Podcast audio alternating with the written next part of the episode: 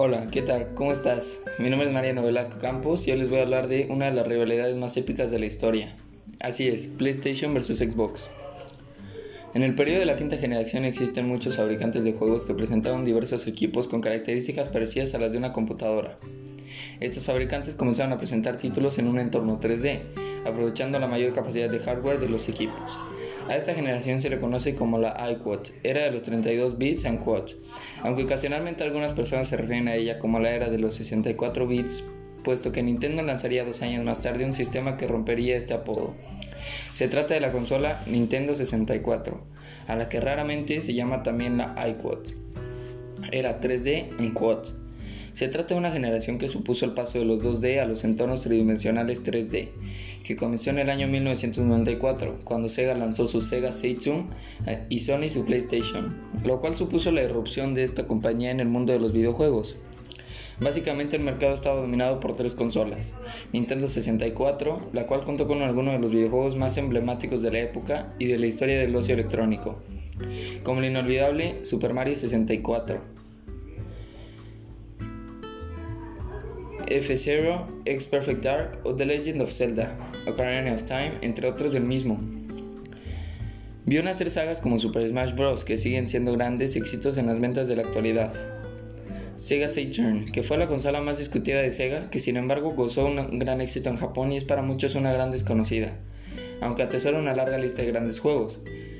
Por su parte, Sony, con la consola PlayStation, donde los juegos eran los primeros que se lanzaban en CD en el transcurso de una década, PlayStation se convirtió en la primera consola de juegos de la historia en vender más de 100 millones de unidades en todo el mundo.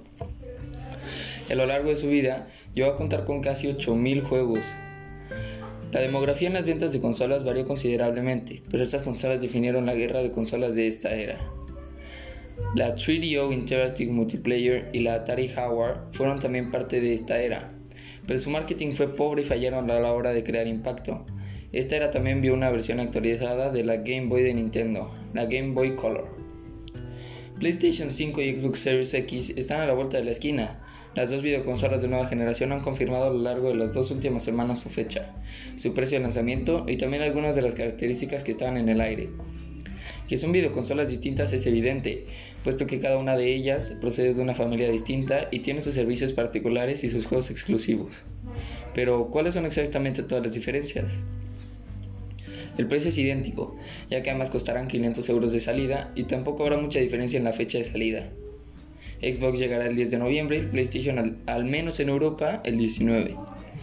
Si las hay, en cuanto a sus versiones, en número 39 que apuestan por modelos totalmente distintos, pero de momento vamos a centrarnos en las principales.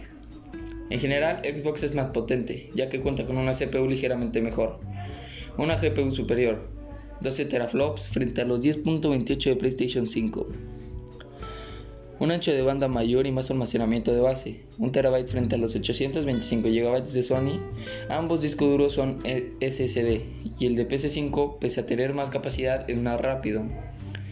5.5 GB frente a 1.4 GB por segundo. En cuanto al resto, ambas tienen una arquitectura. Todos los juegos anunciados y mostrados en la conferencia de Sony, las características técnicas no son la única diferencia, ya que también varía el tamaño entre ambas. Las dimensiones de la PlayStation 5 son de 390 x 104 x 260 y las de Series X son 301 x 151 x 151. También pesa ligeramente más la videoconsola de Sony, aunque sorprenden los, similares que son los pesos, 4.500 gramos por 4.445. En resumen, Xbox Series X es al menos sobre el papel más potente que la PlayStation 5, pero la potencia pura no es lo único que puede afectar a un jugador a la hora de decidirse por una o por otra, ya que cada una tendrá su propio catálogo específico y los exclusivos pueden terminar por decantar la balanza de muchos jugadores a un lado u otro. Bueno amigos, al final ya es la preferencia de cada quien. Las dos consolas son demasiado buenas, aunque como ya les conté, una tiene mejores características que otra.